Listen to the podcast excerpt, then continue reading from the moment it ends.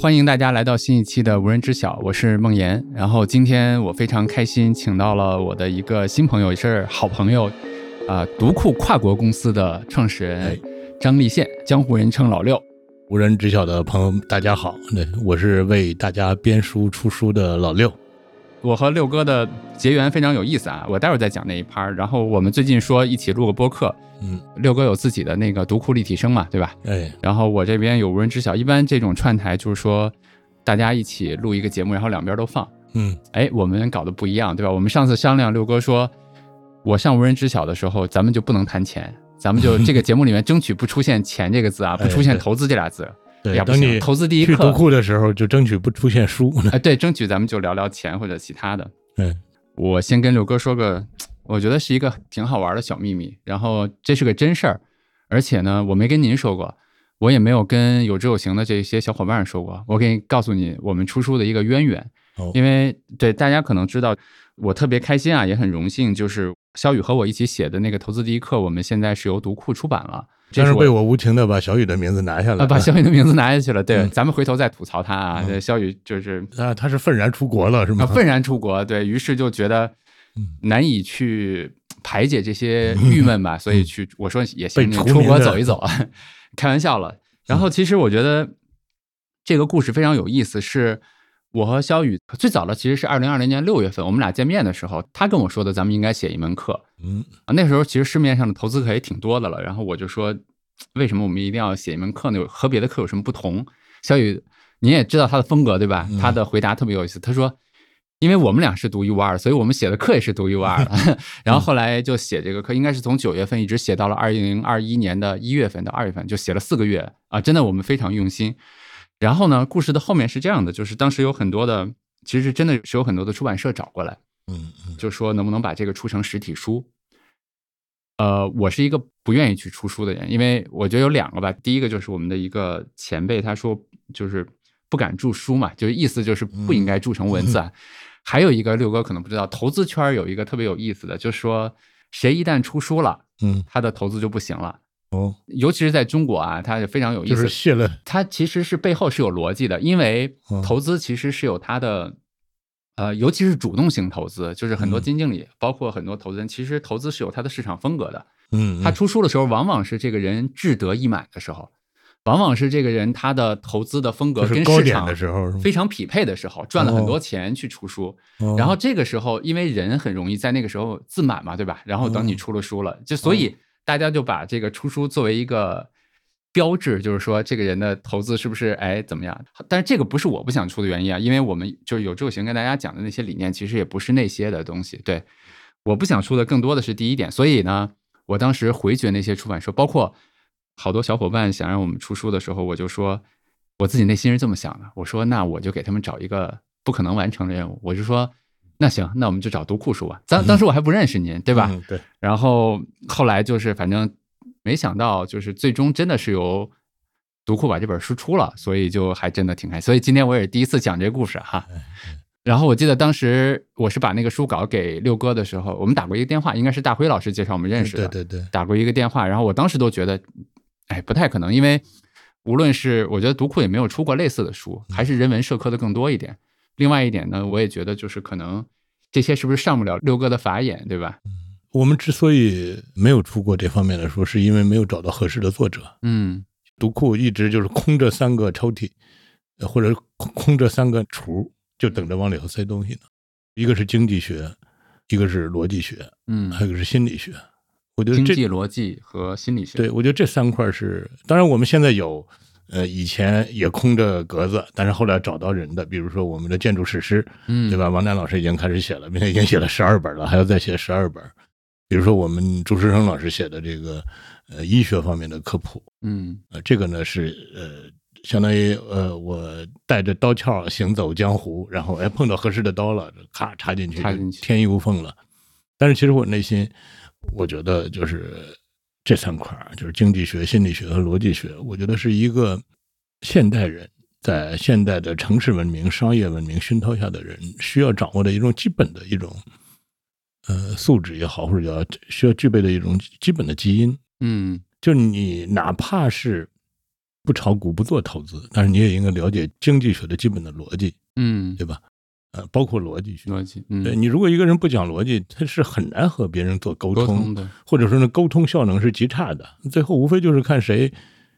官职更高，或者说谁脾气更大，对吧？或我就给冲你发火，别人说算了算了，别惹他生气了。嗯或者看谁体力更好，对吧？咱连续开一晚上会，熬到这天亮了，你还在那儿叨叨叨说呢，嗯别人就举白旗投降了。真正的靠逻辑，我能把我的事情说明白，并且能够让你接受我的想说的这个事情，它其实背后是需要这个逻辑先跑通的。嗯但是很可惜，我们生活中的大部分的沟通都是没有逻辑的，所以这个是我觉得特别欠缺的。嗯当然心理学就更不用说了。嗯是你看的现在这个，当我们生理上越来越健康，对吧？医疗已经能够帮助大家的肉体得以健康，呃或者是甚至有了病也能得以康复的时候，发现心理上的问题就越来越多了，嗯就凸显出来了。所以这三块一直是我内心是梦寐以求的。哎，我听大辉一说，然后又赶快去看了。哎，我觉得很对我们的菜。哎，那我想问问刘哥，我刚才喜欢你那个比喻啊，你说你拿着三个刀鞘在江湖上找刀嘛，对嗯吧？就我还真挺好奇的，就是你怎么去判断？比如说你读完那个书稿之后，你判断是因为我觉得读库出的书很少嘛，不嗯多嘛，它还是一个我帮你去选择、帮你去编书的这样一个概念。就编了一本，可能这个领域里面反正就站在那儿了，它可能就少了一本，对吧？那你怎么去做这个选择？你当时读完了，就为什么会觉得它还可以？嗯，他特别就像相亲，嗯它没有那么复杂，对吧？你当然相亲可能会我们列出很多世俗意义上的这种条件，嗯什么体健貌端，对吧？嗯嗯爱好文学，或者什么性格什么通情达理或者是什么的，其其实没那么复杂，嗯就是对眼了就行了。当然了，如果说让我非得总结很具体的原因的话，我可以说，第一呢，它是说人话的一套书，嗯对吧？它能让我这个完全的外行，我能看明白，的确能够通过这本书，我能够知道这个投资背后他在跑的这个逻辑是什么，是吧？呃，我觉得第二呢，它不是易碎品，就是它不是说那种时间性很强、时效性很强的东西。嗯呃，我想这本书呢，它放在五年后，放在十年后，可能人还是能看进去，嗯可能对这个人还是有用的。这就符合我们做书的，我因为书我们做的就不是一碎品，我们不是说我们出一期报纸或者我写一个公号，可能三个月后就没人看了。书它是需要有这种抗时间的这么一种东西的，所以我当时觉得这两样这个书稿都是具备的。嗯。我和小雨写那个书的时候，当时有一个目标，嗯，他用了一个词我还蛮喜欢，他就说我们要写一门穿越时间的课程。哦，对，对吧那？可其能实就是不回约而到同您的了这个易啊对碎对品对的这三个字了嗯嗯，哦，当然，我觉得还有一个很重要的，就是咱们后头的沟通，啊，对吧？因为我记得咱们俩的沟通，我说我希望这个里头基本不出现有之有形，嗯因为第一，不要让读者拿到好像我就是一个有之有形做广告，广告一样给有之有形拉客户。我相信有之有形也不需要通过一是本书来给自己扩大用户规模，嗯所以我你这个沟通，我相信咱们都你也接受了，嗯对吧？呃，包括我觉得我想把这个书做的不那么像一个财经类的书，哎，你也接受了。对其实最后它还是被我们的设计师还是可能有了那么一点点嗯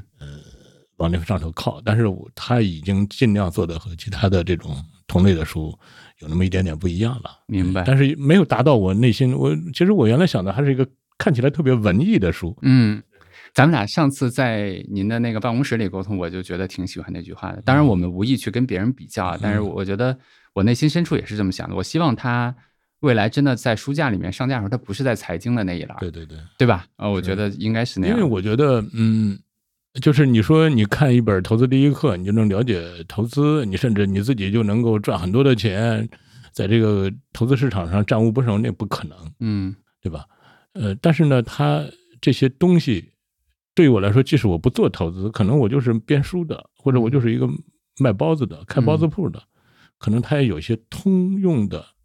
以相通的一些东西。嗯我觉得这是一本书的它的嗯可贵的地方，对吧？嗯，它不是说那种靶向性特别强，是对吧？我这个书我就是给你干什么用的？我觉得那就买教科书就没得错了，没错是。嗯可能我们讲的更多的是一些常识，对甚至这些常识可能跟生活更它相甚至关。是人生的人这生种的况味的，你就在对里对头对，嗯你刚才说到沟通，我就想起来我们俩前面说的那个，我觉得整个沟通的过程还真的是挺顺利。包括嗯六哥问我，就是说，呃，因为其实两个作者在书里面的那个代入感不是特别好，嗯那能不能对吧？留下一个人，然后后来包括我还记得那天就在这个办公室，对对啊六哥、肖宇和我坐在一起，是然后我们就说可能要留梦妍一个人，然后肖宇说没问题，对吧？等等等等，对对对我觉得这个沟通的过程整个也是很就很舒服吧对，，因为呃，你看我和很多作者打交道，嗯我都发现就是有两个，第一个就是越是专业能力强的人，嗯他越不太在乎那些世俗意义上的各种荣辱得失，嗯，对吧？第二个就是只要大家都认真做事情，就有什么想法一定要提出来，对非常直白的、嗯非常直接的说出来。嗯呃，不要再含沙射影，说最后说半天，好像意图就是要把小雨给从这个呃权力版图上给挤下去，对那不就变成权谋术了吗对？不就变成一种政治阴谋了吗？我就想，所以那天我就直接的说了，我说我建议把小雨名字拿下来。嗯哎，那小雨如果接受，他就接受；不接受，他说出他的理由。如果能够说服我，说服你，那就保留他。嗯呃，大家都摆在桌面上，我觉得这是，其实越到了这个层次，我们之间的为什么会感觉沟通效能很高，就是嗯在这一点上，就不会有那种我们通常的那种顾虑也好，嗯或者那种担心，甚至说真的还是一种恐惧。我觉得这点特别好。我有一次听您的一期，应该是一期播客吧，就讲到应该有很多人让刘哥去写妖风或者写序嘛，你基本上都非常直接的拒绝，对吧？对就是说我不写，或者说你这书不需要一个序，你要是对你说需要一个序再卖的话，你这书都不应该写。我觉得一这本书这种不会伤害朋友吗？你们你内心深处真的没有那种恐惧？嗯，如果伤害的话，也不一定是朋友，对是吧？嗯呃，因为你完全可以，如果一个朋友需要帮助的话，不一定非得靠写药方，或者说你给他推荐来来帮到他。你完全可以有很多方式帮到他。因为我觉得一本书它特别像一个建筑，嗯或者像一栋房子。那这本书封面可能就是外观、外立面儿，你打开之后有玄关、有客厅，各它各种都有，这个空间格局是什么样都有。那它作为一个建筑来说，它最好它能够有一种一致性，对吧？不能说我进去之后忽然发现有一个小房里头还住了个客人，嗯对吧？所以我就想，这是我的编辑理念，我是希望这本书它就是属于作者本人的，嗯，对吧？包括序、前言、跋什么的，最好不要让别人插手。是的，其他人的文字，你出现在这个房子之外就可以了，对吧？嗯就像在外头有一个招贴，告诉你，哎，这个房子怎么走能走到，这个房子它有什么好处，你不要进了房子还在这儿贴但是各进那种个。房子的厂本身了，就应该是属于那房子对自，己的。我觉得你进了这个房子了，还得有各种招贴，说这个房子建得多么好，我觉得这个说不通。嗯所以这我给这些朋友的建议，不是说我偷懒，我不想帮助，而是我觉得这种帮助适得其反，并且真正的一本书的目标读者，他可能内心反倒是对这种很反感的，嗯，赞同。是吧？他并不是说我靠腰封上一个名人，我的推荐，我我就说服我去掏钱买了。嗯，何况我也我也没有梁文道、 邓文涛他们那么有号召力，对，哎，六哥，我还想聊聊“恐惧”这两个字。就是刚才说的过程中，我不知道，就是你的这种，比如说跟朋友非常直接的这种，嗯它应该不是与生俱来的，对吧？我拿我自己来讲，我觉得我好像是在某一个时间点，我慢慢的不再恐惧一些什么样的东西，就是敢嗯更直于去面对它。好像是因为我发现也没什么大不了了，就经过很多事儿，发现也没什么大不了的。嗯我不知道六哥你的这种呃，没有这种恐惧是怎么来的？其实我认为，嗯，就是我们小时候经历的最大的恐惧，都打着爱的旗号。我们大部分人，尤尤其是像我这一代，嗯说真的，我们的这个亲子关系都没有不像那个书里头写的那么温馨、那么完美。呃我们和父母之间的关系，和兄弟姐妹、和朋友、同事之间的关系，都是这种害怕伤害，嗯或者是为了避免伤害，呃或者是怕他生气，或者是怕他什么，然后才迫使自己做出一些举动，对，呃养成一些习惯也好，形成一些行为也好。他的这个出发点其实并不是爱。嗯你像很多父母打着爱的旗号，其实都是一种绑架，或者是一种要挟，嗯对吧？当然还有赤裸裸的威胁，嗯哼你就怎么着，你非得把我气死不行吗？嗯，对吧？常用的或者话我就不要你 了。嗯呃，等等等等，或者是你知道我我我多不容易我我多不容易吗？嗯我不都是为了你好吗？啊对等等等等，好熟悉的话呃，这全是这种。我觉得其实是让一个人生活在恐惧中，对吧？就是我我的所作所为只是为了不让你生气，嗯不让你发火，呃，不让你伤心，呃，不让你离开我。呃但是是不是我自己真正想做的呢？我甚至我做最后我都不知道了。嗯嗯那这是我们这一代人所经历的，不不要说我们这代了，我们的父辈、祖辈，可能中国几千年的这种对伦理关系全是这样，嗯对吧？就是嗯把目的和手段没有分清楚，嗯，甚至用一种苦肉计来达到目的。所以活得很辛苦嘛。对，那当我意识到这一点之后，我努力和我的周围的人，不管是我的父母、我的家人、我的朋友、我的同事，我们彼此之间不要被这种绑架，嗯对吧？甭管叫道德绑架也好，还是叫情感绑架也好。嗯那如果说当你生活中你最在乎的人能够达成这种共识之后，那其他的人达不成这种共识就无所谓，无所谓了，是吧？嗯嗯？特别好，我觉得回答了我当的然问题。了，你很多你在乎的人，比如说可能你母亲，她依然不能接受，那怎么办？你哄她高兴就得了，对吧？嗯你又不是说一天二十四小时都和她捆在一起， 对吧？你就陪她的时候，你哄她高兴就得了。嗯嗯所以，哎，我觉得这个可能是，就是免于恐惧。真正的，我认为我们被黑社会拿着枪指着的那种恐惧很少很少，大部分都是是拿着爱的大旗号旗对嗯指着你。嗯我我那朋友之间也是这样。嗯呃，出于各种这种关系的约束，然后逼着对方去做一些事儿，嗯然后你不做呢，你可能怕的并不是说我失去这个朋友，可能是你的呃人设会破坏，嗯，对吧？比如说你可你的大学同学嗯要求你做个什么事儿，对吧？你可能知道这个事儿不是我自己想做的，嗯但是你想，哎呀，他在同学群里头说我几句，我本来不是这么一个人，非得让他说成我好像是不念同学的情分，算了，我给他做了得了，对吧？就全都变成这样了。嗯，刘哥，你说到这儿，我一下想，他其实某种程度上已经解决了我的一个疑问。我其实一直想问你，就是你之前说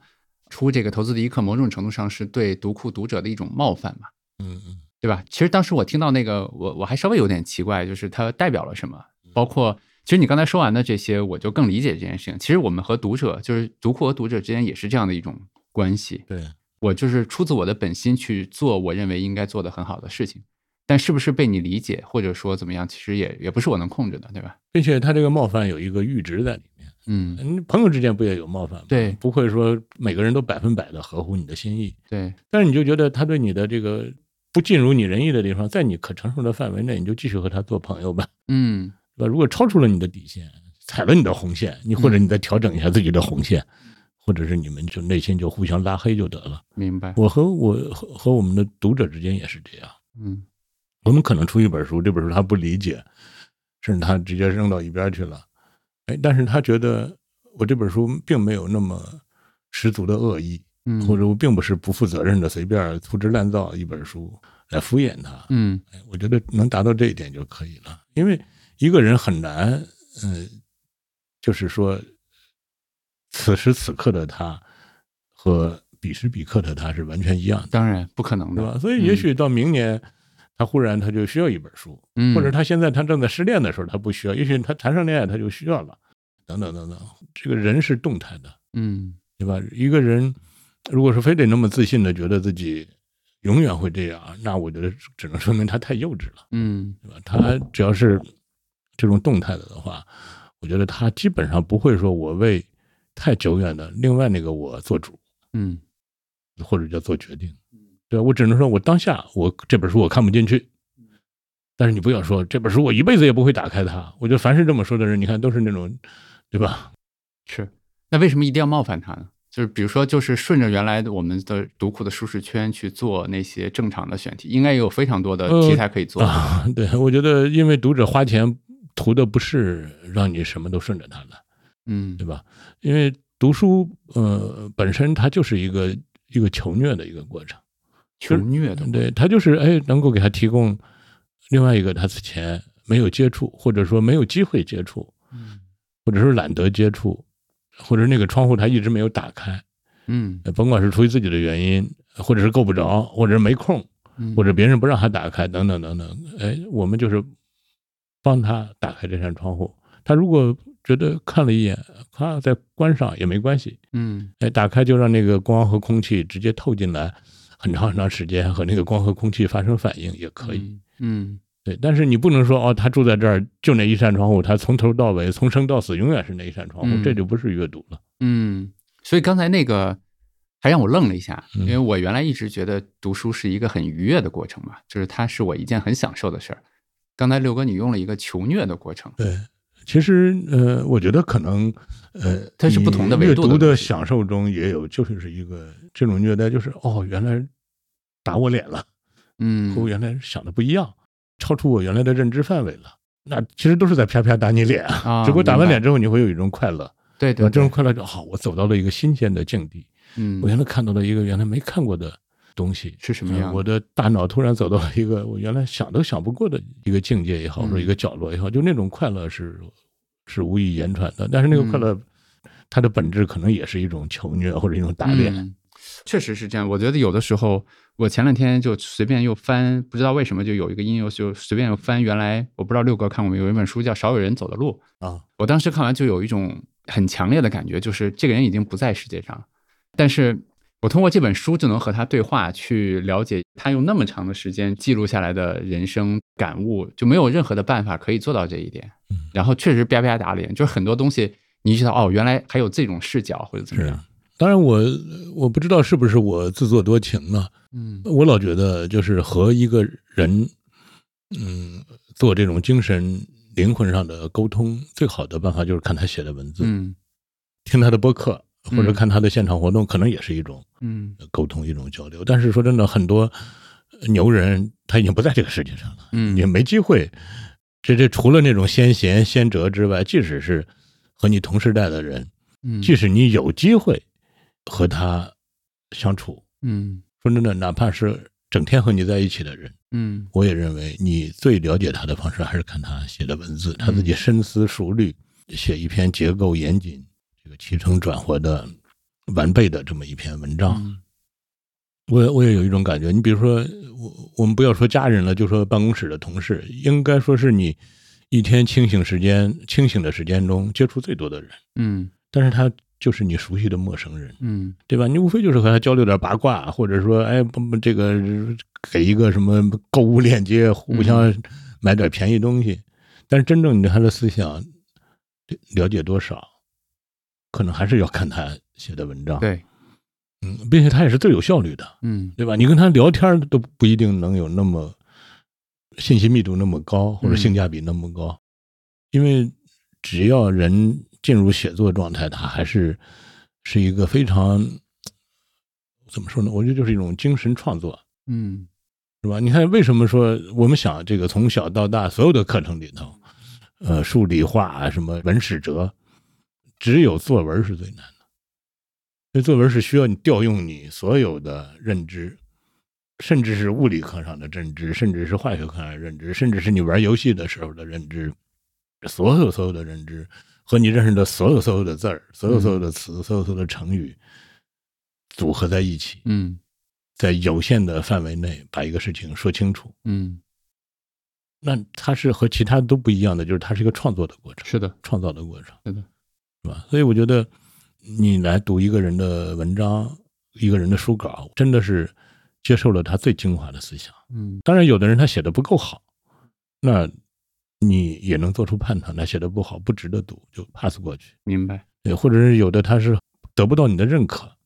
或者是在你的认知范围以里，甚至还还不如你的见识高呢。嗯但是那个对于他来说也是一个非常浓缩的精华的过程。嗯所以我还是觉得，虽然我们现在啊看到一个我崇拜的人，我喜欢的人，我喜欢和他合张影，我在朋友圈里晒一张和他的各种互动，但是我认为真正的灵魂上的沟通，还是应该好好的读他的书。特别赞同这一点，尤其是刚才后面刘哥说那个，我还挺共鸣的。合个影啊，或者怎么样，其实不代表什么啊，就精神上是没有那些交流的。文字能够承载的东西，其实还是别的没有办法比的。对，他的那个思维的活跃程度，包括就是刚才您说的，他调用了其实是这个人在世界上的各种各样的认知和感受，他也不知道怎么就变成文字的一部分。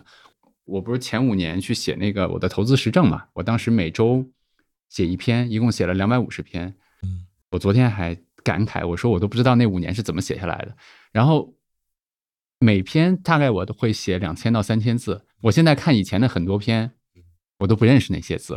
因为它就是我当时的那个状态，是非常自然留下来的对对。嗯我现在再回去看就，哎发现好像这个是不是我写的，对吧？就挺有意思的。当然，因为有的人他的呃写作，他可能就是就像生活中说话一样，嗯就是从头到尾。但是大部分写作不是这样，那大部分的写作就是我我想今天写，他写了前三段，忽然想起结尾了，他就把结尾写了；嗯，想起结尾了，哎，想起倒数第二段了，他就把倒数第二段写下来。明写完白倒数第二段，忽然觉得第一段和第二段之间应该插入一段，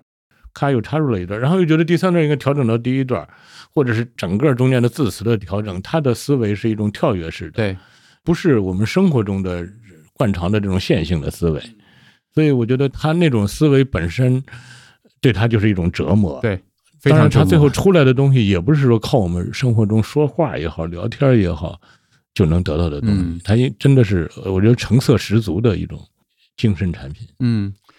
读库做了十多年了，嗯，那你每年得读，我不知道啊，就是这这种文稿啊，如果按咱们就按照一本小书的这样的篇幅来看的嗯话，每年得读多少书？一百本？呃，其实这个很挺可惜的，就是，呃，也不叫可惜吧，就是我的职业病就是看书稿，而不是看最后的成书。嗯嗯我大部分看的都是最后不能成为书的文字，这里头只有很少一部分才能成为书，嗯，很低的一个存活率，存活率，嗯对吧？就是说，我并不像大家的阅读质量那么高。嗯我看到很多书稿，因为我要对它做出评估、取舍，这个过程其实挺痛苦，因为大嗯部分书可能不一定它的出版价值就足够，明白或。者就适合我们。那如果当它不适合我们的话，我也并不认为说我此前读了它五个小时就作废了，嗯因为这就是我的工作。嗯当然，还有另外一个更痛苦的一点，就是因为你已经养成这种思维习惯了，所以你给我一本书，现成的书，我一看可能还是，哎呦，这个书它是怎么做的，怎么编的，它用的什么纸，什么印装工艺，完全变成一种厨师的思维了。我不是一个食客的思维，这也很痛苦。就是我并不是一个纯读者的角度来看一本书了。但不管怎么样，我觉得你这十多年跟那么多人啊，对，有了那么深度的交阅流，读量可对能吧？就是我刚才，然后结合咱们前面说的，巨大？嗯，我就突然有一个感觉，我我不知道你自己有没有，嗯能不能感受到？就是我觉得这些这么多书流过你的时候，我原来又录过一期播客叫《让万物穿过自己》嘛，嗯，这么多书穿过你，而且这么长时间，我觉得它应该对六哥你的人会让你有非常大的变化吧？是的，我觉得我特别像一个小白鼠。对，这个小白鼠就是，呃，我自己就是被这这些文字、这些书，嗯，滋养出来的、泡出来的。如果我自己，呃，就很失败或者很分裂，那可能也会告诉提醒别人， 嗯，就是别看书了，或者至少别看这这一类这一些嗯书了。嗯，但是还是挺好的。我觉得你看，嗯，我这个从事这个行业几十年了，编读库也十八年了。嗯呃，至少我觉得我对我自己的生活状态，呃，这种精神状态还是挺满意的。嗯至少说明这个小白鼠，嗯，它的这个实验的成功率还是挺高的。嗯并且说真的，有的书如果不是我的工作，我可能就不会看。嗯，因为就逼着你看，看到最后你会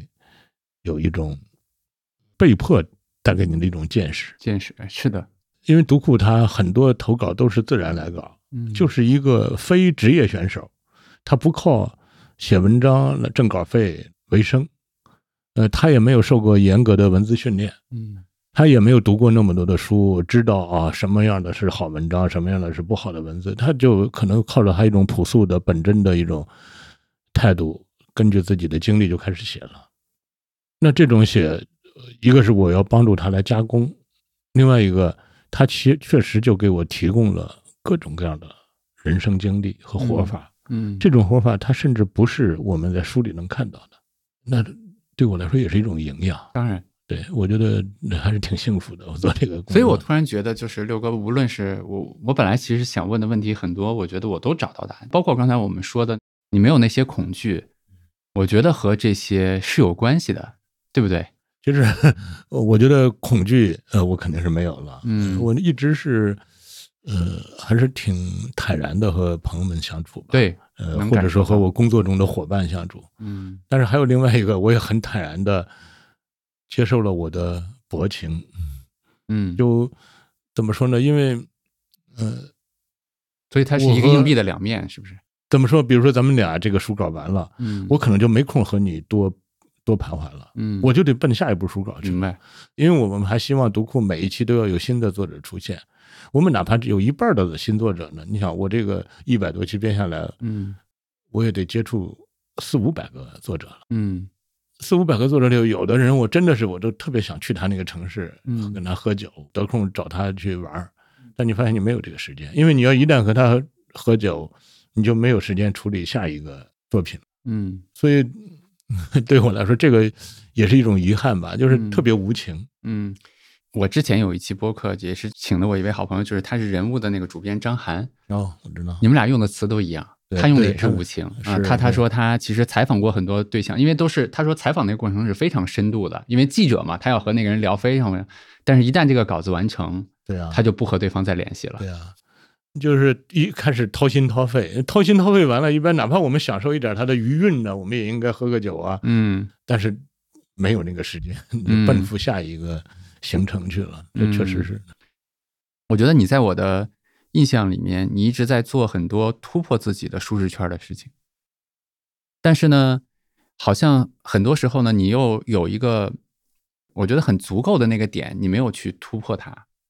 就是你好像一直在就是一条羊肠小道里面找到了自己的那个节奏。我我解释一下我的问题啊，嗯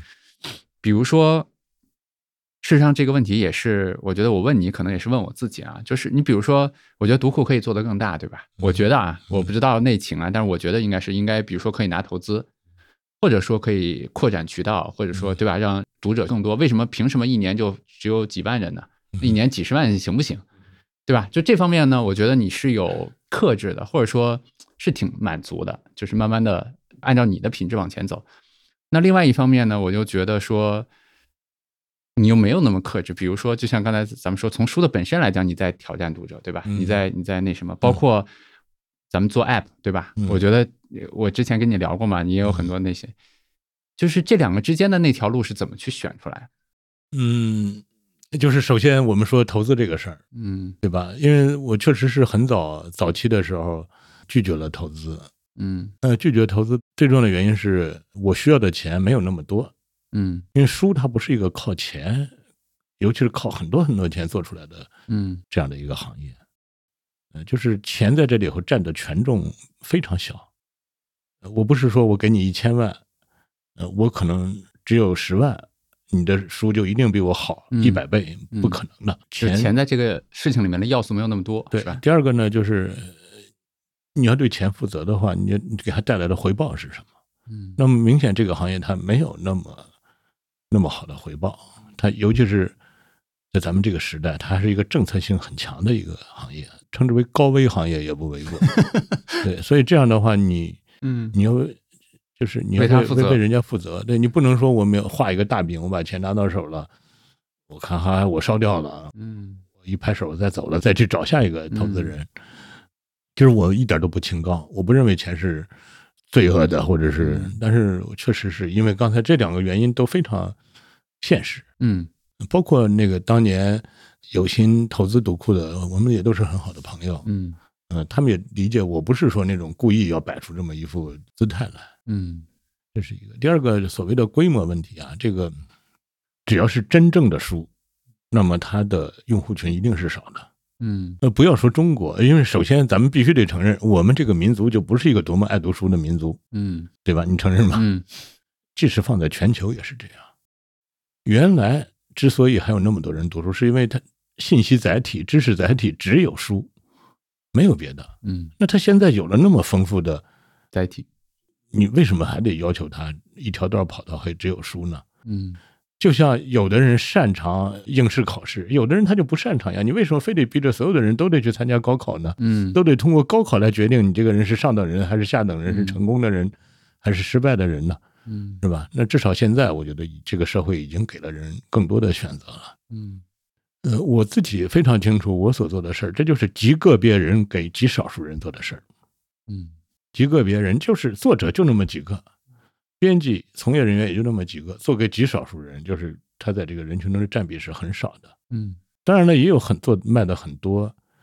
或者说呃商业运作很成功的书。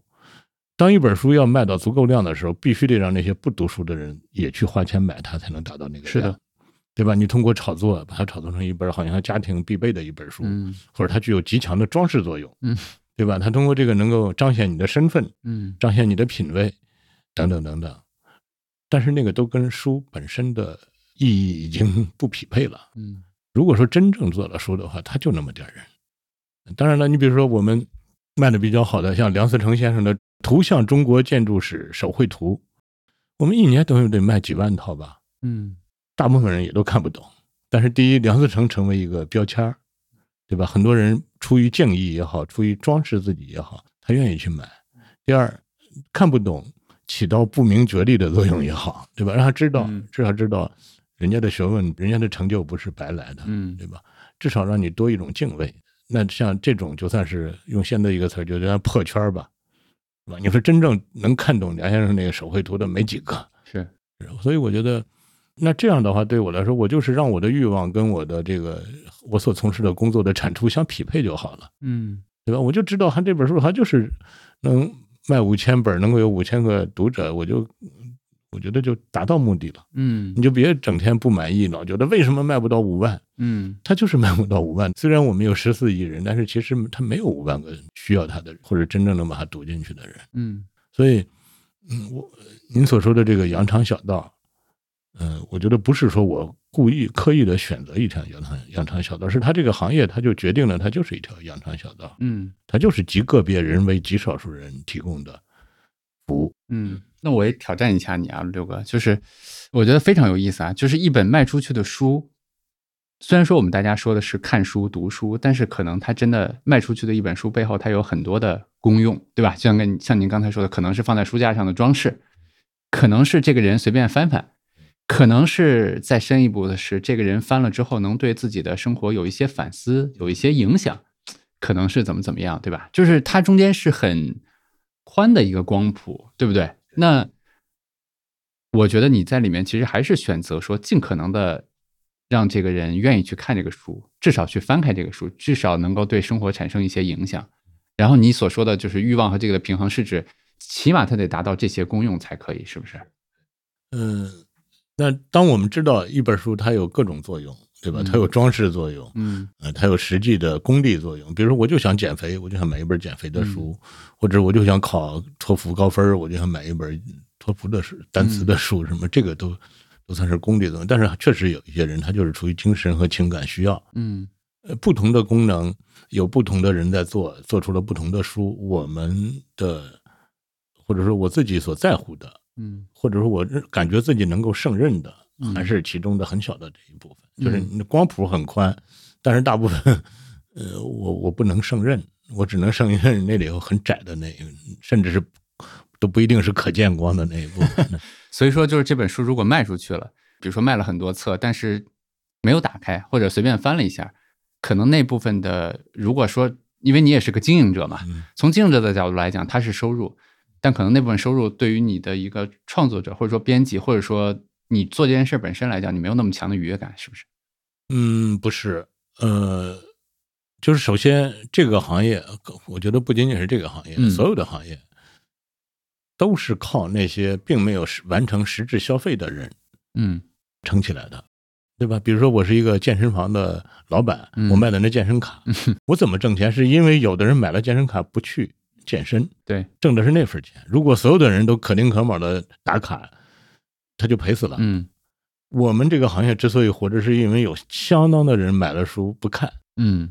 他如果把这本书读完了再去看下一本书，把下一本书再去，那我们这个行业也都饿死了。嗯你的衣服也是这样。如果说你非得要等你的衣服，呃，穿的不能再穿了，嗯你再去买一件新的衣服的话，那服装行业也没了。嗯它就是因为人类有这种冗余， 嗯所以才能我我也不会说认为我们做的书就非得让大家从头读到尾。嗯，不可能。对我认为从头读到尾，这是阅读。翻了几页，觉得把这本书放一边了，这也叫阅读。嗯或者是从几百本书里头挑一本书是叫阅读，从几百本书里头把另外的几百本书给甩到一边去也是阅读。嗯我觉得这个是，所以我觉得就是冗余，嗯对我们的书也是这样，我们不会说因为呃一本书出来了，它卖了五万本，可能只有五百个人读了它，我们就觉得那、其他那些读者就白买了一样，嗯对吧？我觉得这个。那第二个呢，就是我们这个行业可能比那种所谓的二八理论还可怕，就只有那么极少数书是挣钱的，用它的利润来补贴其他的书，嗯大部分书都是出一本赔一本，出一本赔一本。嗯那你或或者你会问了，你说你你就不能不出那个不赔的书吗？都出那个出之前谁也不知道啊，对，嗯没有任何人能做出那么准确的评估和判断，嗯可能和投资行业也是一样的，嗯这是你必须要交的学费，或者你必须要尝试的这种试错也好，我觉得他你得有这个宽容度，对对，并且当然还有一部分书，就是我一看它的上限，我就知道它最多也就是卖三千本儿，但是这个书它应该被做出来。嗯那我们就得掂量一下口袋里的钱 能不能把这本书，因为做三千本的时候肯定是赔钱的，嗯掂量一下觉得能做那就做，那做了也不是说我就非得把我上升到好像人类的文化大使的这个角度，嗯就是因为他在你的心目中就是一个你应该做的事儿。嗯其实人可能到最后奢侈之后，就是要做很多看起来没有多大效益， 不可以用损益率来任性一下，对任性一下的事儿吧。嗯，如果说一下，投资第一课上限是多少？投资第一课，呃，他的问题是呃竞品太多，嗯，就首先打这引个，号的竞品，你比如说，假如说我出一本《伽利略传记》，嗯当然你可能本身会朴素的想，呃市场上已经出来的其他的伽利略传记就是你的竞品，其实呃这个竞品都理解的太狭窄了，嗯对吧？事实上，有可能是其他的科学家的传记才是他的竞品，或者说，没准儿也许《王者荣耀》是他的竞品，嗯哼对吧？因为是《王者荣耀》可能让大家没有时间、没有钱去读嗯它了，或者说，每个人心目中的伽利略是这本书的竞品，因为嗯每个人心目中都知道我所理解的伽利略，是什么样子？嗯，对，和这个书之间的竞品是怎么回事？这是呃我所理解的竞品，它不存在一个非得是这个叫投资第一课，我和另外一个怎么做好投资，嗯和另外一嗯本什么投资第二课是竞品。嗯但是我我相相对来说呢，就是嗯、呃这样的书在市面上很多，嗯呃，当然它的需求量也很大。当市面上很多这个书它有它足够的独特性的时候，我们需要让有需求的人知道它的独特性。嗯但是这个知道就是这个教育的过程，或者这个培养用户认知的这个过程是很漫长的，赞同，嗯对吧？那对我们来说，我们就是用尽量的耐心把这本书的独特性，呃，传递给用户，然后让用户做出自己的选择和判断。嗯对吧？我他不是说非得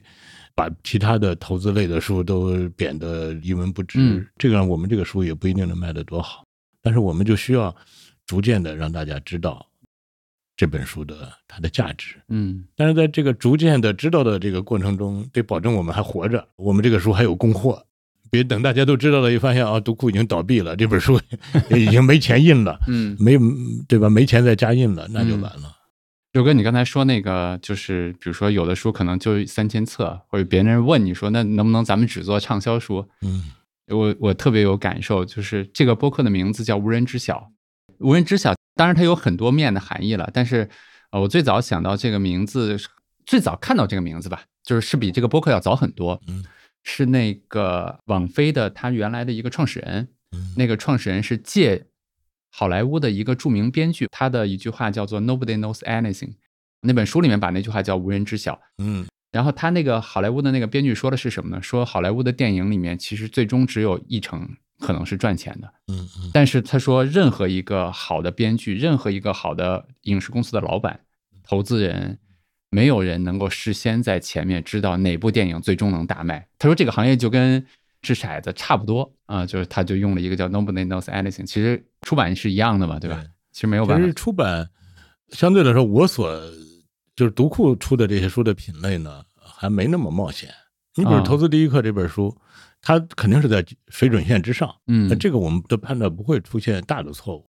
我们不会说啊，我们认为这本书呃有价值，其他人认为这本书什么呀，不会出现这么大的偏差。其实最难的是文学类的书。对，我们想诺贝尔文学奖，我想获得诺贝尔文学奖的作家，或者说那些杰作，肯定没有被埋没的杰作更多。赞同，是吧？嗯那所有的文学创作都是和人们的习惯性阅读抵抗、对抗。就是当你读《红楼梦》，我另外有个人在写一本《红楼梦》，你就就别人就觉得没意思了，嗯，对吧？所以好的文学几乎都是例外。应该都是可能在后世才对，被都是打破了这个平均数。对所以没有一部杰作没有被退稿过。嗯，我记得《哈利波特》退了九次啊对还是13次十三次是吧？对啊，那不并不能说那前十三个出版社的编辑就都是很差，都是笨蛋，嗯，没准他们也编过别的好书呢，对，对吧？就是这就是文学的残酷的地方，嗯就是你如果写的让所有人都觉得它很好，那这个书也就不行了，它就嗯太平庸了。他慢慢的，他是要教育一些人，哦，原来他写的果然好，但是我原来没有意识到。嗯这才是好的文学，是吧？那我们文学史上所有的一次一次的新的革命性的文学浪潮，都是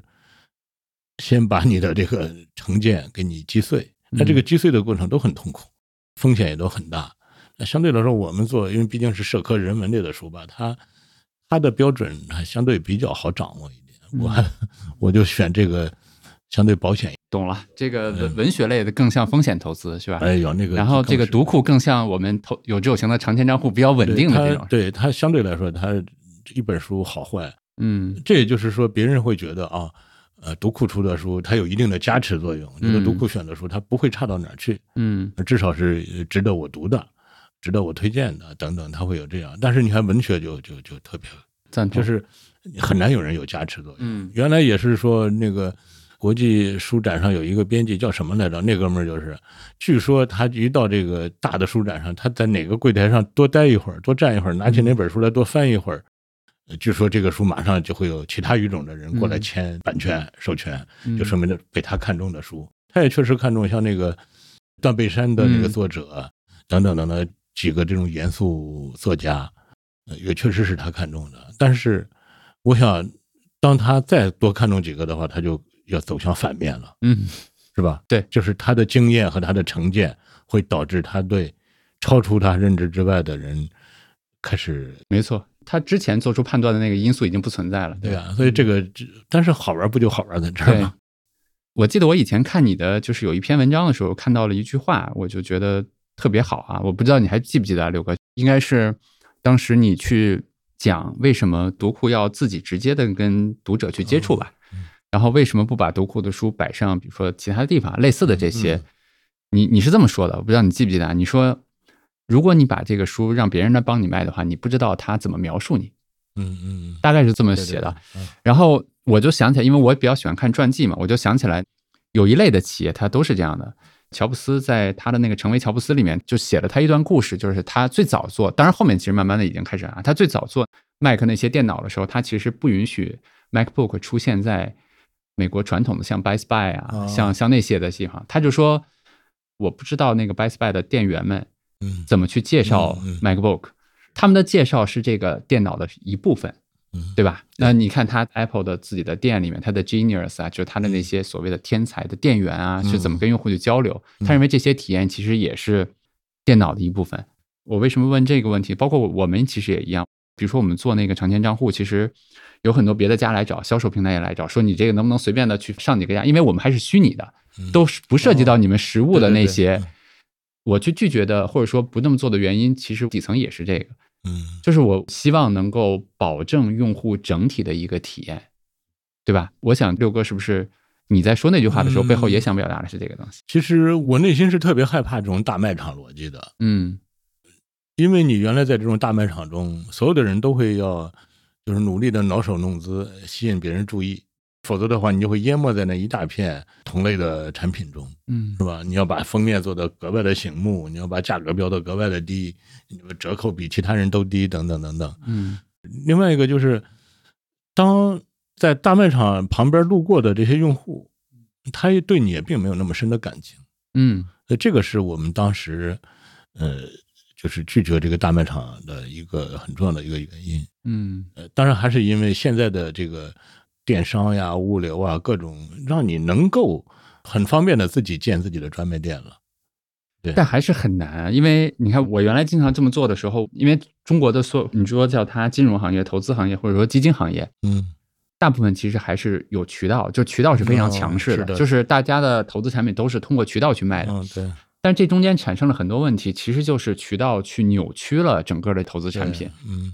但是如果让我公允的去评价的话，我觉得我在这行做的这些改变是相对来说容易的，因为我都是通过线上来完成的。嗯嗯，那我觉得，比如说对于你六哥，其实还挺难的，不像你说那么，因为你比如说出一本书，哦，到你选印刷厂，我记得你选印刷厂、嗯选纸，对吧？投资第一课我拿到手的时候，说实话，那个品质是很让我惊喜的。包括你要去建自己的仓库，包括你要去跟快递公司合作，去把它交给那个最终读者的手上。我我觉得最终读者收到的那个东西也是惊喜的，它里面泡沫塑料是什么样啊？嗯，这个还是很复杂的。因为我觉得我如果不这么做，我会更难。 为什么？虽然这么做很难啊，嗯嗯，呃，读库是零五年开始做的，嗯那时候我们和其他的所有的出版社、出版机构都是一样的，都是我们好好的把书做出来，嗯然后交给渠道商去卖。我们会努力把这个书做好，然后把这个书的这个宣传推广做好。嗯呃，但是呢，我自己不会开店，就像一个可乐的厂子，他不会在门口开自己的店卖可乐一样，他一定要把可乐一一车一车的拉给其他的超市、其他的小卖部一样，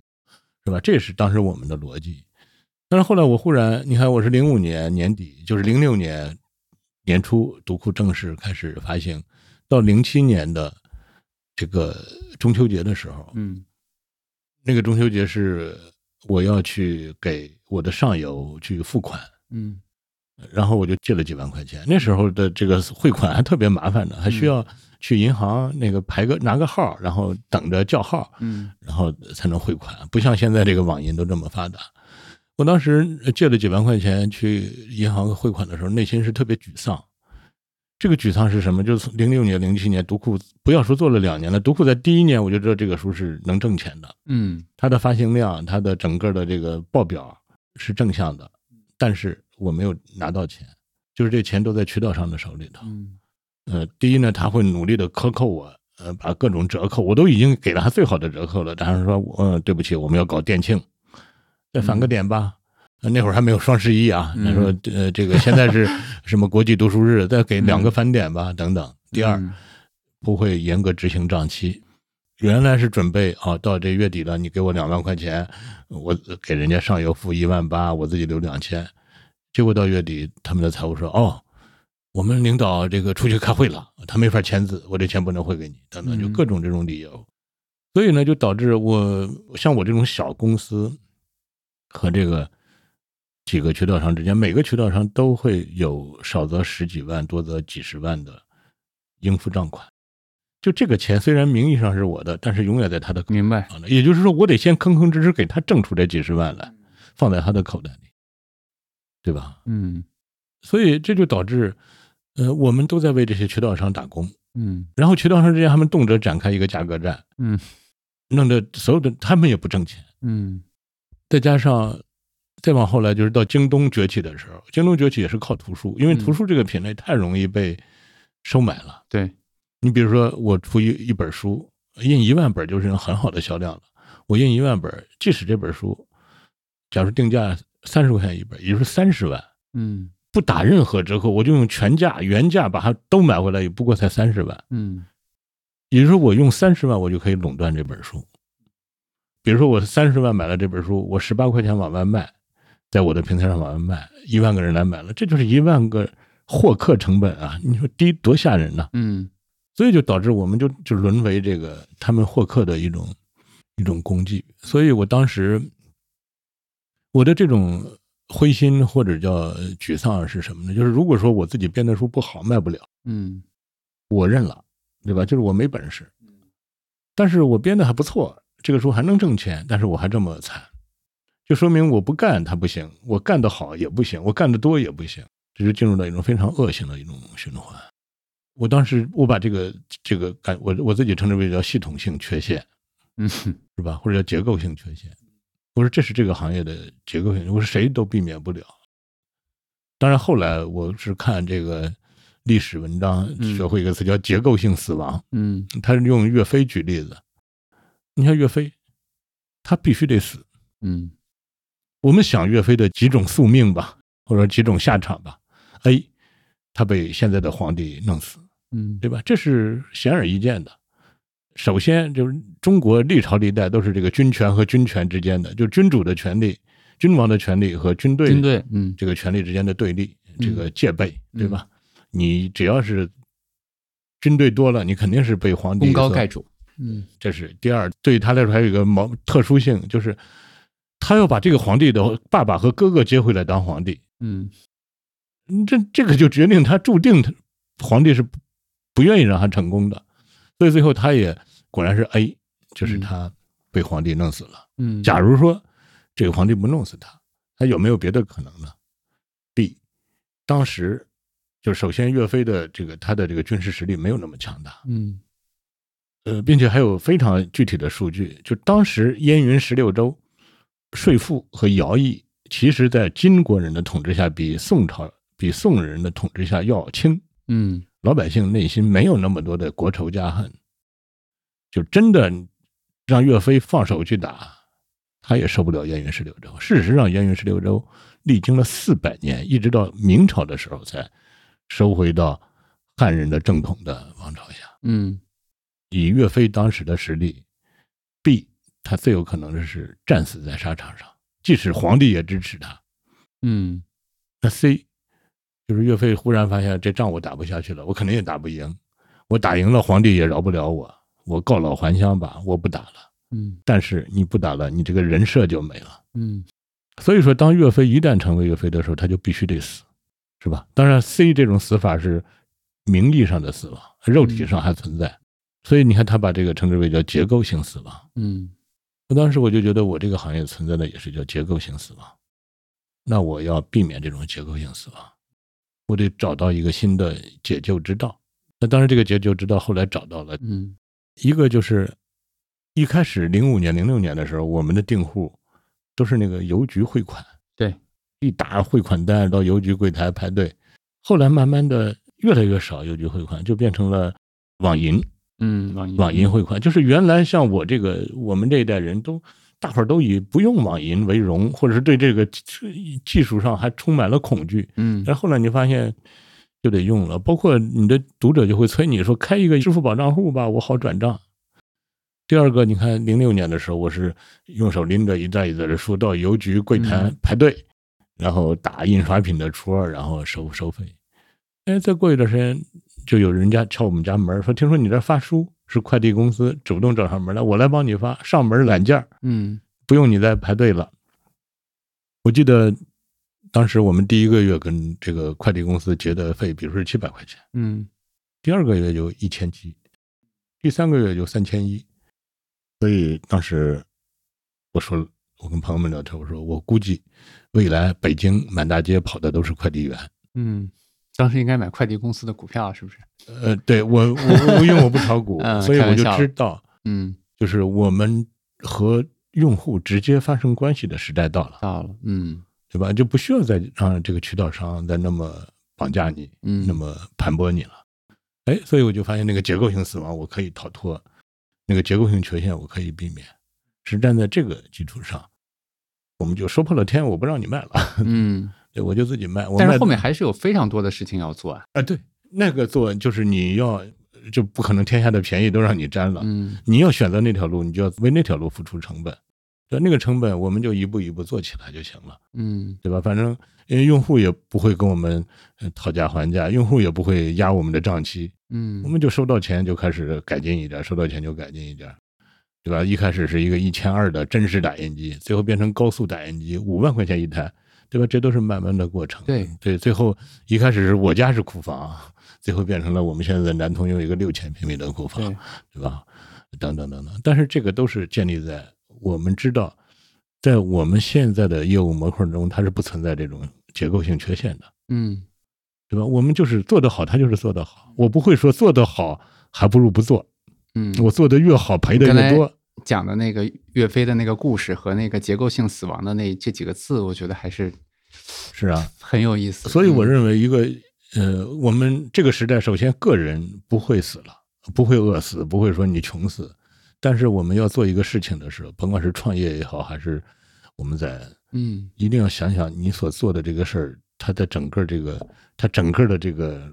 运营逻辑中有不存在不存在这种系统性缺陷？如果存在的话，不要做。跳出来，对，你要想办法把这系系统性缺陷给它避免掉。嗯，我认为我当时做的不是说我多有才华，我编的书多么好，那个只是一个必要条件，但是不是充分条件。嗯我认为，呃，我们当时是那么早的就知道了，未来满北京跑的都是快递员，嗯，就这一下是是非常这个重要的一非个常重要的一个动作，起死回是吧，生的一个。嗯，当然还有一个好处就是那会儿传小好掉头，嗯我就那么点儿规模，啊不像那种，假如说你对渠道商已经形成依赖了，渠道商每年给你回款好几个亿，嗯你不可能说我把那几个亿的收入我不要了我我不要了，我自己从头做。所以这个是当时的，就是运气好的一点吧，嗯是吧？那我觉得现在我们做，因为我们大部分人已经不是在为生存发愁了，而是在为做事儿发愁。这个事儿怎么做得好？我觉得，所以这种结构性死亡，这个是嗯那你就想你的有知有行，你的长线账户，如果进入到那个体系内，会不会进入到一种系统性缺陷中？嗯，如果有的话，那我宁可不要。是的，赞同。其实我我我在这个节目里面多次推荐过一本书哈、就给创业的人，就是硅谷的 Peter Thiel 他写的那个叫《从零到一》，我特别喜欢它里面，我也多次跟大家分享过，我特别喜欢它里面的一个用词，它叫做秘密啊。他说创业其实是一个发现秘密的过程。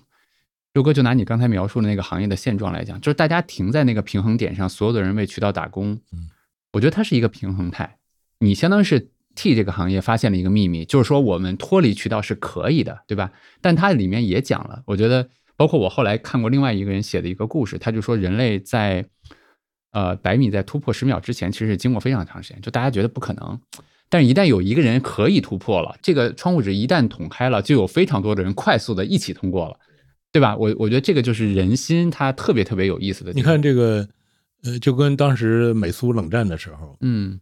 美国人制造出了氢弹。以当时的这个冷战的条件下的那种封锁状态，苏联人不可能知道那个氢弹是，他不可能知道。对，但是，一旦你做了，但是知道嗯他、苏联人知道的四个字儿，叫这事儿能行。对，这事儿能行这四个字儿比什么都重要。他就完事，他只要知道这个事儿能行，他就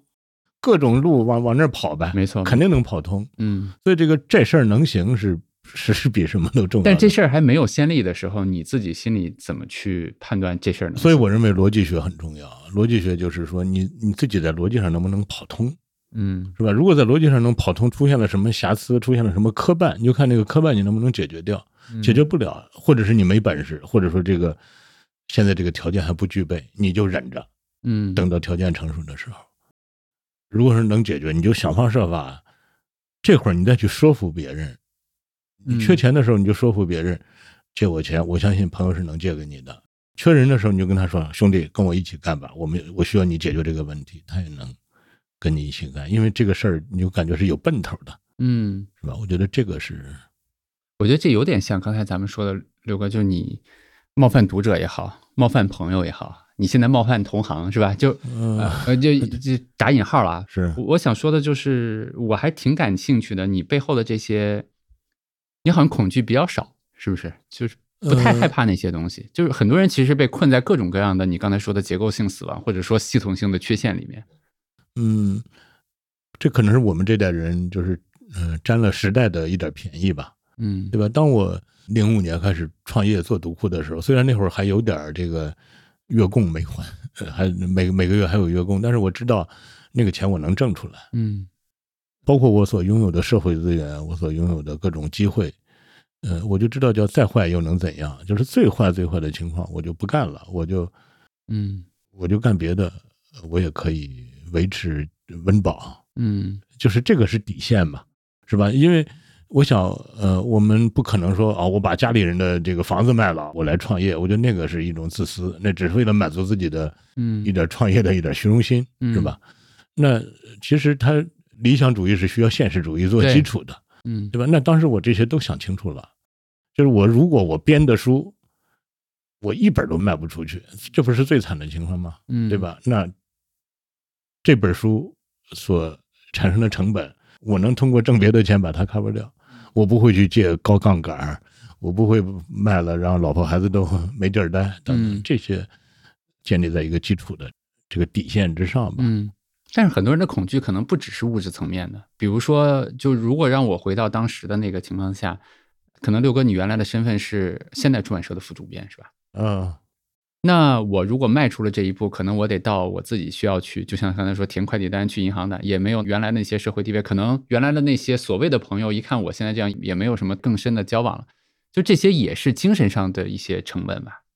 嗯，就一下什么都没有了嘛。哎，其实你说可能那个时代还真的对这种考虑很少。嗯，是时代的原因，还是你的个人的特质的原因？呃，一个可能我确实是你，比如说我当时是从体制内呃出来的时候，确实是会让家里人包括朋友都觉得这个呃不可理解，但是也没有不可理解到哪个程度，嗯，但是都觉得这样也行。就是呃，那个时代是鼓励人打破一些东西的。你看啊，像当然我算是比较晚的，我都已经工作了十几年了才打破的。你看我那一届，就首先我们当时的这个大学毕业生，是你一毕业是肯定要有份工作的，你想没有都不行。嗯国家分配，一定会给你找份工作。说是我们这一届，我们是八七级上大学，九一年毕业嘛。说是我们这一届是分到上海的一个同学，他就是想辞职做投资，哎呦，怎么着都辞不了职，嗯他就按照单位的那个劳动纪律，什么呃旷工，比如说七天嗯，可以辞退，他就旷工十七 天，也也也不没也不给辞他辞成退啊，对，因为对于一个呃有户口、有编制、嗯有干部身份，以及这个呃还有职称等等，这有这种东西的人的话，是很难失去这些的，在那个年代啊，嗯因为那这个单位是国家的公有制，没有个人愿意为这个事儿我得罪你，对，所以你这个人你就整天混吃等死，呃，没没有人那什么你，反正你对吧？你带来的损失，你耽误的活儿也与我无关。嗯他他当时他开玩笑，他说我都想打骂领导，把领打领导一顿，然后让领导把我开除。当然他也不会那么做。嗯那到后来可能又又过了几年，才终于辞职成功。嗯就说他把那档案扔进了滚滚的黄浦江，然后就嗯开始干了等等。这是我们这那一代人的这个，当然现在你看现在的年轻人本身都还正愁工作呢，嗯都还在过独木桥的去考公考编呢，你你让他辞职不可理解。但是那个时代确实是鼓励冒险，并且也有各种冒险的机会的。嗯，就是如果说我这个，嗯、这个事儿没有成功，呃，我肯定，呃，温饱无忧， 嗯房贷还能还得起，呃，这个我是有这个把握的。所以呢，我记得当时我的真正的灵魂拷问是什么呢？是，就是像我这种人缘好的人，左右逢源，嗯永远是接不完的活儿，接不完的单子。我就从来没有说为找不到工作发愁过，或者挣不上钱发愁过。嗯基本上就是，呃，我原来在在这个体制内的单位就不用说了，那其他的挣点外快。我后来又就相当于单干过一段时间，也是永远都是这这个说，哎，老六，我要做一本杂志，来帮我做个主编吧。那个时候老六我要开个网站，咱们一起干吧。那个时候怎么着怎么着，我永远是接不完的订单。嗯所以当时对我来说，我真正的内心拷问是，呃，这些机会的本质是什么？这些机会的本质都是你在接受，你在等待其他人的挑选，你是处在一个被挑选的位置，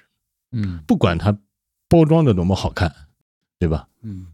那这个挑选，有的是你干的很舒心，有的是你干的不愉快，等等都有。但是，我当时就想，我说，如果说这些机会都没有，嗯我自己想干什么，呃，能干什么，嗯是这个灵魂拷问让我走上了这条路。嗯如果没有这个灵魂拷问，我可能真的是跨国公司的这个什么高管，啊或者是首代，嗯，或者是后来有望上市的什么国内的什么公司出的版什集团么一个、一个什么欧，或者是嗯收入也不低，然后等等。嗯但，是我觉得都没有现在这个好吧。怎么评价这个好呢？这个好就是你为他负责，嗯对吧？就是呃，他做的不好，你知道是你的能力不够，你不会找锅甩，嗯是吧？他做的好，你就会享受他给你带来的回报。这个回报其实很少有经济上的回报，嗯因为真正的回报就是这个公司在良性的运转，这个团队的人都有心气儿，一起做事儿，嗯，这是他的回报。你说我自己整天开心的数钱，那个嗯那个状况很少。明白。那六哥，我再问你一个问题，就是我们一方面很克制，嗯，我不知道您喜不喜欢这个词啊，反正大概是这个意思，就是一方面我们很、嗯是很克制，有很多取舍吧，有很多舍。但另外一方面呢，就是我觉得作为公司，它肯定要增长。嗯那你比如说我们刚才说的，读书的人确实少了，但我相信我们现在离真正的，我觉得读库还有很多没有接触到的人，那些人是喜欢读书，只是他没有机会看到你而已，对吧？那我们是以一个什么样的速度、斜率去接触到那些人，嗯，对吧？？它肯定是快，也是有它的道理的，对吧嗯？另外一方面呢，就是我觉得我们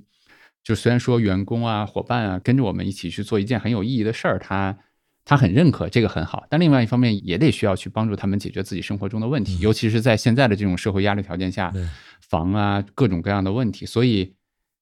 那这个其中你有压力吗？就是你有嗯增长的那个压力吗？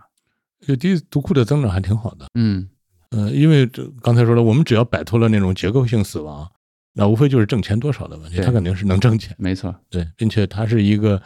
虽然看起来还是在做书，但是他内在的逻辑已经和其他的出版机构已经不太一样了。了。嗯就是第一呢，我觉得我们的增长还不错，嗯我们的同事们的收入也还不错。我不是说只是靠一点动听的情怀嗯嗯勾引大家在这里干活，大家的收入还可以吧？嗯呃，还有一个呢，我觉得是你得让自己足够长命，嗯，就是你等得到那些新用户知哦道你能够知道你。嗯、对，呃，足够长命。当然，还有一个就是你得也不能说放下身段吧，这就是你必须要做的工作。嗯，尤其是，嗯，因为零五零六年开始做读库的时候，那会儿赶上了一个好的时代，就是上网本身就是一个巨大的过滤器，嗯所以就是只要能上网的人，他就有一种默认属性。所以你看那时候的论坛为什么那么质量那么高？就经常一个这个人你完全陌生，你也不知道他干什么的，但是他一个问题就值得你给他写好几千字的回复，嗯查好多资料，因为你知道他是一个值得你尊重和信任的人。那时候只要上网，他就会有这种默认的属性，所以你也在网上你也会非常兴奋的去找这个找那个，去去这个人的博客看，去那个论坛上找那个人求认识什么等等，嗯求加好友。我觉得跟现在都不一样了，所以。嗯，当时读库呢是诞生在那个环境，是有它的运气的。那时候，比如说一个很有名的人，咔咔给热情洋溢的给读库写一个一两千字的文章，推荐大家去赶快买读库吧。他会写，他也不图说，我我写这个，我是不是要拿点佣金？我是不是要分销一下？嗯那看的人也会本能的相信。嗯但是好，现在这个都不一样了，现在这个生态也不一样了。呃，如果说我们简单的概括的话，我认为那个年代叫搜时代，搜索的时代。嗯，就是我听说一个东西好，我会想方设法的去网上找到它，找到它然后或者是为它花钱，或者是为它花时间。这特别像咱们小时候骑着自行车，我听说一本书到呃新华书店有对了，我一定要骑着自行车去跑到那儿去买它，哪怕骑的是真是太阳晒的中暑了，也得把它买回来的呢。但是后来呢，这个网上就是这个过滤器的效应失去了，嗯嗯，网上的信息也越来越多，就进入到推时代。推时代就是他自享受自己推送给他的东西，他都看不完，他已经懒得再去搜一个自己感兴趣的事儿，还得主动去找一个东西看。我觉得这个嗯这种几率越来越少了。嗯那对于我们来说，我们就得适应新的这个生态，所以我们也在做各种新的尝试。嗯对，甭管是嗯音频、视频，甭管是分销，甭管是跟其他的公号的合作，啊嗯甭管是联合预定等等，我们都是要让那些不了解我们、不知道我们的人知道我们、了解我们，理解了。对吧？所以在这里头，我也得逼着自己做出一些蜕变。嗯比如说，我原来真的不是一个喜欢说话的人，我也不喜欢出镜，因为我自己是学新闻的，我也当过记者，呃我也知道这个做媒体多么可疑。嗯对吧？但是你你就现在，尤其是写字儿写惯了的人，其实是不愿意用嘴的，因为怎么说呢？就是他写作是一个非线性的输出，对你习惯了那种思维的话，你是很难适应这种线性的，嗯现这种不带跳跃的、这种不带穿插的这种这种嗯很痛苦，但是你就得让自己得适应适应这个。那个嗯那这个适应也，我觉得也算叫心甘情愿吧，嗯。对吧？就是所以这部分回答了我刚才的另外一半问题，就是其实也推着自己做了一些舒适圈外的事情，是吧嗯，我就没有舒适或者是不舒适这个概念。嗯就当我做这个事情的时候，我可能的确会觉得，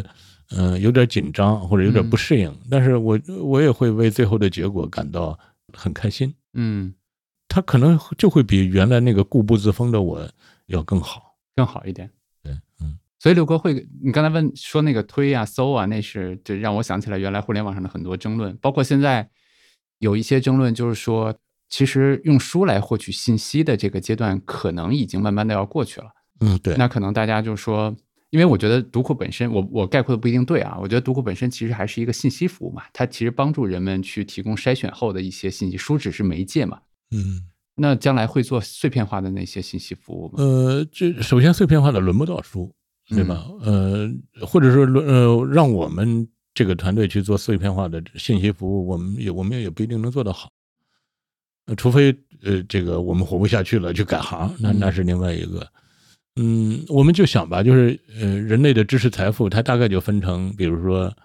呃，故事嗯是吧？呃，知识，呃，道理或者叫智慧，对吧？就这么几类。那么故事，因为故事可能更多的是一种情感体验，呃对故事永远讲不完，故事永远没有天花板，嗯对吧？这个故事你，你今年追今年的剧，明年还会有新剧，永远值得你追。你不会说那个故事俗套，或者说这个故事我知道结果了，我就不去看等等。那这个故事的载体是各种，甚至书不是最好的。嗯，书是其中一块儿，对吧？小说，并且说真的，所有有文学母本的影视作品也好看，这个是另外的。但是基本上就是故事这一块儿，我觉得书能干，别人也能干。那那知识更是这样了。嗯但是我觉得相对来说，智慧，嗯嗯，目前来看，对一个人形成智慧，呃培养他的良好的思维工具，呃，良好的人格，呃，思想深度，可能书，我不敢说它是唯一的，至少它是最好的。嗯，我就在想这个嗯功能上是没有办法被替代。对，，我想不出来，比如说你读一个现在已经去世的先哲，嗯读他的书所得到的那种思想快乐，或者那种灵魂震撼，有其他的东西可以代替，或者说啊，我现在在元宇宙里，那个贤哲又复活了，他呃坐在我眼前，呃这语重心长的给我讲那些故事，嗯，可能依然比不过我读他的书，因为读书是那个那个抽象的那种，通过文字所建立的那种那种思想烙印、头脑训练，嗯，我觉得可能它真的是不可替代的。明白。他甚至他所达到的深度，嗯、是没法用视频呃或者玩游戏，嗯、可以达到的，对。所以我觉得，嗯，这个世界上的确读书是少数人的事儿，嗯你没有权利，或者也犯不着让所有的人都喜欢读书，但是。你要想有这方面的成就感，你还真是需要就是虐待自己一下，嗯对吧？增加这种思想训练。你说我就想整天很开心、很快乐，在娱乐中生活，我觉得也也也可以也不欠谁的。，嗯，就是明确自己想要什么嘛。这一 part 可能最后一个问题啊，就是我关心的，呃，其实我问的很多问题都是我自己的问题啊。我们前两天做那个线下活动，包括咱们过一段也要做线下活动嘛。嗯我记得咱俩上周在那个办公室里面讨论的时候，我还介绍就是，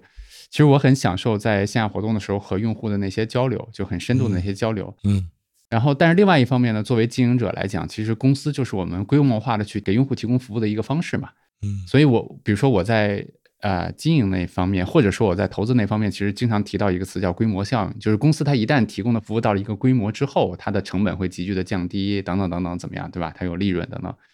但是另外一方面呢，就是我觉得我总希望或者说很享受做一些不规模化的事情，就没有办法规模化的事情。二零二一年吧，应该是看到，我记得当时你们是去新疆吧，就是走访了一个哦六个人，对吧？啊只有六个用户的那样的城市，我觉得它就是不是一个规模化的事情。对，就是你做这个事儿的时候，你有这类似的考量吗？就是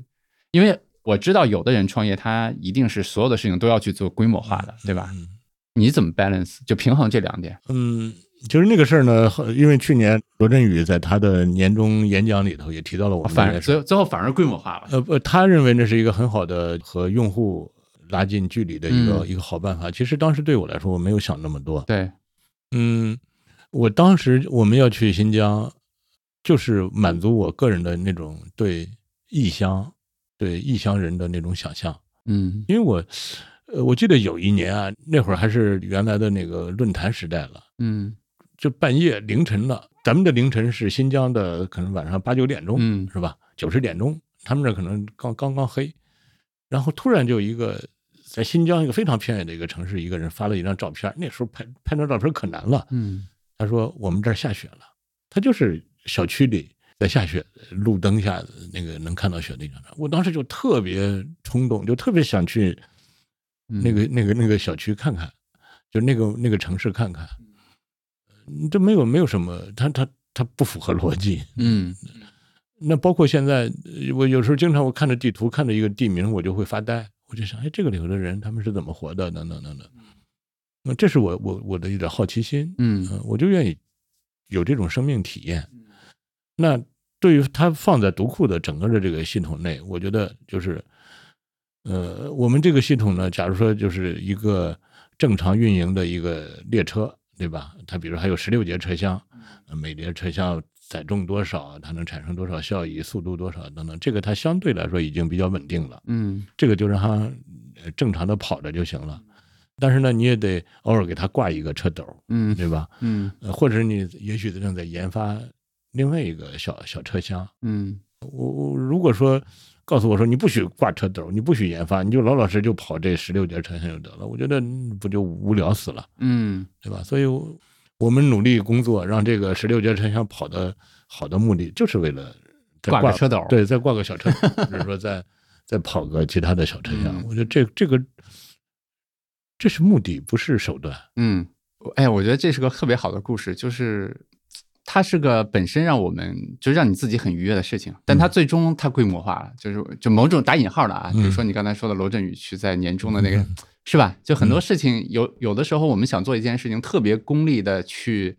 想象设计它变成规模化的时候，它其实达不到那个目的。嗯，我我感觉现在的网民呢，应该说都叫久经考验了，大家嗯都具备了一种迅速判断真假的能力。就你说的是真话还是假话，对你是为了卖货还是为了嗯，真的就给我分享一个有用的一点东西，等等等等，我觉得这个骗不了人。嗯嗯，所以我们现在呢也尽量就是叫坦白从宽。嗯如果说我们这个是为卖货，我们就告诉大家是卖货；如果我们是为了带货，我们就告诉大家这是嗯带货。我们就是想玩儿的，我们是就告分销，我们就告诉大家是在分销。如果嗯我们想玩，就是想玩，嗯。我觉得告诉大家就行了。这个符合我最近看到你的那个，我上次见面不是跟你说嘛，就是嗯三十五岁去三十五岁必死，必死，对，嗯，让我想起来两个，一个是《疯狂原始人》里面，我记得那个女儿吧，啊跟对跟她父亲说的，应该是说那那不叫活着，嗯只是叫没有死去。，对你不叫活着，叫没有死去。还有就是那个《肖申克的救赎》吧，里面那个就 get busy living or get busy dying，对吧？对就就对其实类似的，我觉得挺有意思的。就是六哥，你身上的这个童心、爱玩儿、好嗯奇心，你是怎么把把它保持到现在的？好像很多人嗯其实已经没有了。我觉得还是我们这代人比较占便宜吧。嗯你都不用干什么，你就随波逐流的，你大概你的温饱就解决了。嗯这会儿呢，你或者是你就继续沦为物质的奴隶。因为我今年买了一个三室一厅，我换成四室一厅，然后换成别墅，再换成大别墅。我这个车从这样的车换成那样的车，等等等等，然后用那个来彰显你的身份、你的品味，这个也无可厚非，嗯是吧？那另外一个就是摆脱物质对你的奴役，然后你放飞一下自己。嗯但是这个基础都建立在我们那一代人真的是占了改革时代开的放的便宜光就够本儿了，嗯，对吧？嗯所以可能跟现在的年轻人说起来都像嗯痴人说梦一样。嗯但是我们也不能故意把自己说的多惨，没有那么惨。对，对，我们就是当时就是占了便宜。嗯那么占完便宜之后，怎么救自己？嗯我觉得人，嗯，怎么说呢？这个又说起来又我其实我内心还是一个人生很灰暗的一个，嗯因为我也喜欢看电影，嗯所有的电影里头最好看的就是监狱片儿嗯，肖申克的救赎我看了应该有对十遍以上。这跟就是分儿比它高的、拍的比它好的监狱片也不少。嗯嗯为什么监狱片好看？就是所有的人都生活在监狱中，嗯看那个片子只不过是让得到一点这个精神上的映射而已。嗯那么我们看起来好像是，比如说，哎，我们呃到现在为止基本上温饱无忧了，对吧？功成名就了，好像可以放飞自我，做一点任性的事儿了。但是其实也不过是从一个监狱里头出来，进入了一个更大的监狱里，嗯，不一样的监狱。对，另外一个监狱。我觉得每个人都在找自己的灵魂得救之道吧。嗯对吧？嗯，可能这个这这这是我比较灰暗的一点，我并不认为我喜欢我喜欢我这个得救了这一对，块儿。嗯对，啊，我对我也从来没说你得救，但是我我就喜欢你的那个比喻。你刚才那段儿，你看你不停的说幸运、嗯占便宜嗯、啊、运气好，嗯，一下让我想到了那个《投资第一课》的最后一节，不是还咱们还让肖宇啊留着肖宇的名字嘛？ 对肖宇听到这 part 了该笑了。我就记得当时写完的时候，我就跟他聊过这块儿，就他说他出学完投资之后，嗯，很多年前了啊，他就说去拜访了很多所谓的打引号的那个投资大师吧，嗯然后就问对方，就是说有什么经验，有什么道理啊那些。他说他最后总结了一个经验，他就说，但凡是那些真的投资能力比较强的，都会把自己的成功归功于运气。哦对啊、但是但凡是那些可能过两天就打回原形的，就是把那些归功于自己的能力，嗯，对吧？？我我听刚才的那个，可能就有一点这个意思吧。是，对，所以最后一个问题，其实想我自己也挺好奇的，啊就是我也承认，就是我觉得我们包括刘哥比我大嘛，但是我觉得我们其实是真的是占了时代的便宜，我们嗯站在中国改革开放过去四十年的这个高速成长的快车里面，对吧？我觉得这一点真的是最最最重要，我们的努力其实是在这个快车里面去努力的。嗯，呃，但是我觉得社会发展到现在呢，我能看到我身边的朋友，我能看到我们的用户，我能看到很多很多的人，他们其实非常的焦虑，他们其实就很多人其实都在寻找所谓的生活的那个意义感。你刚才讲的那个岳飞的那个故事，本来我刚开始听的时候我没太理解，但是你讲完的时候，我一下就被。有点被点亮了吧？就是我觉得很多人都在那个结构性的困境里面，结构性的死亡里面。就是我不知道他们已经没有我们那些幸运了，对吧？但是是对他们来讲，他们怎么能够跳出来，或者说克服心里面那些恐惧，往前走一步呢？你觉得？嗯，其实我可能很多人他并不认为自己心中有恐惧，嗯他有焦虑，有各种愤怒，但是他没有恐惧。嗯嗯，恐惧是一种很高级的一种，是吧？嗯嗯，大部分人没有。嗯嗯，我我是一九六九年出生，我出生在河北的一个小农村里头，小嗯村子里头。呃我特后来特别喜欢，就是当我出生的那一年，这个世界上发生了什么？一九六九年的时候是阿波罗登月，一九六九年的时候金庸开始写《鹿鼎记》。你看，他都开始写反武侠小说了，嗯我们那会儿也连武侠小说都没看过。所以我当时就特别生气，我说哪怕你写写《射雕英雄传》都好啊，你怎么能写《鹿鼎记》呢？但是就是那样，嗯当金庸在写《鹿鼎记》，当阿波罗登月的时候，那我那个所在的那个村子里在干什么呢？就是，呃，大伙儿都饿得面黄肌瘦的，那会儿家里要死个小孩儿就太正常了，嗯营养不良啊、寄生虫等等。然后、呃民兵还要操练，另外一个叫打三防，三防就是防原子弹、防什么生化武器，就是要还要和苏联打仗嗯等等。嗯、那这个里头巨大的悲剧是什么？我说就叫信息差，就是你不知道这个世界上在发生了什么，你你就沉浸在自己的那个小天地里头，村子里只能喝那个井水。嗯就是自然挖出来的井，然后雨水在里头沉淀下来的那个水，所以你想它又不卫生，寄生虫也多，然后各种毛病嗯等等，你也不知道这个世界上其他人用什么。所以我每次只要一看到一九六零年在干什么，我就在想，哦，原来人家那个世界是那样的，嗯就跟我们平行的世界几乎，如果说没有后头的各种外力的话，我们只能认为这是一个永远与我们无关的平行宇宙，并且那个平行宇宙你连知道都不知道，嗯对吧？嗯，如果还在原来我们在那条时间线上走的话，对，所以呢，我觉得我我后来所做的所有的这些，都是在尽量弥补这种信息差。嗯就是我不能自满于我现在的认知，我老觉得我现在的看到的就是世界的全部，等等，可能一定有有一些东西是我不能了解的，嗯让我去了解它，得到一种知识上的快乐。哎，那这个快乐可能就能抵消生活中的大部分的这种无奈、这种愤怒、嗯，这种绝望。我我反正对我来说，就是得救之道就是在这里吧。嗯，所以每个人其实得需要找到自己的得救之道，对吧？嗯嗯，他就让我想起你，也是之前吧，之前的一篇文章里，我不知道你自己记不记得了。我一看那句话，我当时就觉得，哎，我说我有一天能和六哥一块儿录播客的话，我就会选那句话做标题。你当时那句话叫做“大多数人选择成为大多数人”。然后，我觉得是很有意思的一句话，对吧？嗯他跟我最近重新看的那本《少有人走的路》，我觉得他说的是一样的。嗯，我我记得看那本书的时候，又读到了英国的那个诗人嘛，他叫罗伯特·弗罗斯特。他那个最后其实就是说，我在这个树林里面，眼前有两条路嘛，我选择了人少的那一条，它造就了所有的不同。你看，你刚才有一句话就是，你说我做出了那个选择之后，后面的一切就都不同了。嗯，对哎呀，这叫不怕天不怕地，就怕搞投资的人爱文艺。 好吧，那我们就用六哥的这句话来作为今天的这个播客的结尾，然后也希望我们都能找到自己的路吧。好吧，好嘞，好，谢谢六哥，好，无人知晓的朋友们，再见。再见。